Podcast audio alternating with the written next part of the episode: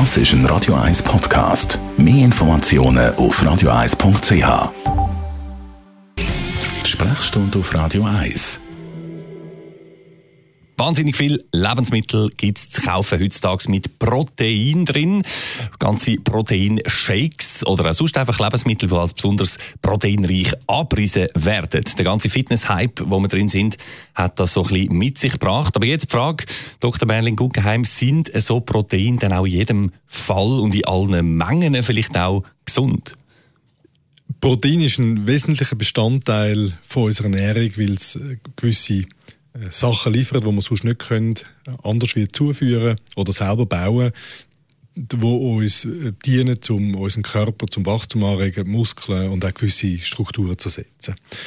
Es ist aber auch so, dass es äh, gewisse Minimal- und Mindestanforderungen gibt in Bezug auf den Proteinkonsum und der sollte eigentlich, da sind sich fast alle einig, so 0,8 bis 2 Gramm pro Kilogramm Körpergewicht nicht übersteigen. Darum, wenn man 80 Kilo schwer ist, kann man einfach rechnen, sind das zwischen 64 und ähm, 160 Gramm Protein am Tag. Mhm. Und mehr gilt tatsächlich nicht als gesund oder als besser, sondern hat potenziell schlechte Folgen.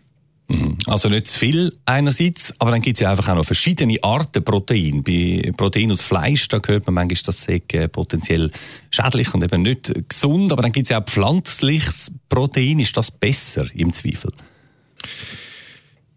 Die Empfehlung der Ernährungswissenschaftler gönnt, und das hat auch damit zu tun, dass es schwierig ist, gesundes Fleisch überzukommen, äh, in die Richtung, dass man soll vor allem ähm, pflanzliche Proteine zu sich nehmen, also sein, sein äh, Eiweißgehalt so decken und den Fleischkonsum in der Woche deutlich zu reduzieren. Es gibt andere Daten, die zeigen, dass unsere Tieraufzucht dazu führt, dass die tierischen Proteine ungesund werden, weil man die nicht wie früher primär mit Gras und dann irgendwann mit Silage füttert, sondern mit, mit Kraftfutter, mit, ich weiss nicht was allem Gauerhaftem und Getreide und dass dann so ins Fleisch ähm, Strukturen kommen, die unsere Lebenserwartung verkürzen.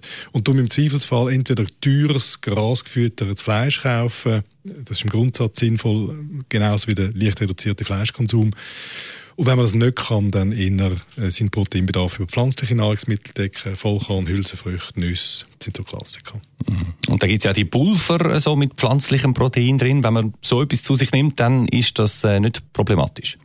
Nein, wenn man, auch da gilt, äh, die Obergrenze beachten, dass eben, wenn man 80 Kilo schwer ist, gibt es keinen Grund, um mehr als 160 Gramm Protein zu sich zu nehmen. Ja. Äh, Leistungssportler und alte Leute, die Muskelschwund haben, die sollen eher an der Obergrenze von dem sein. Das ist ja so, äh, Kinder im Wachstum tendenziell auch.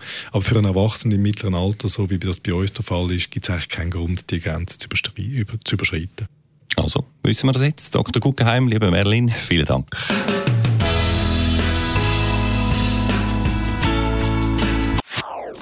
Das ist ein Radio 1 Podcast. Mehr Informationen auf radio1.ch.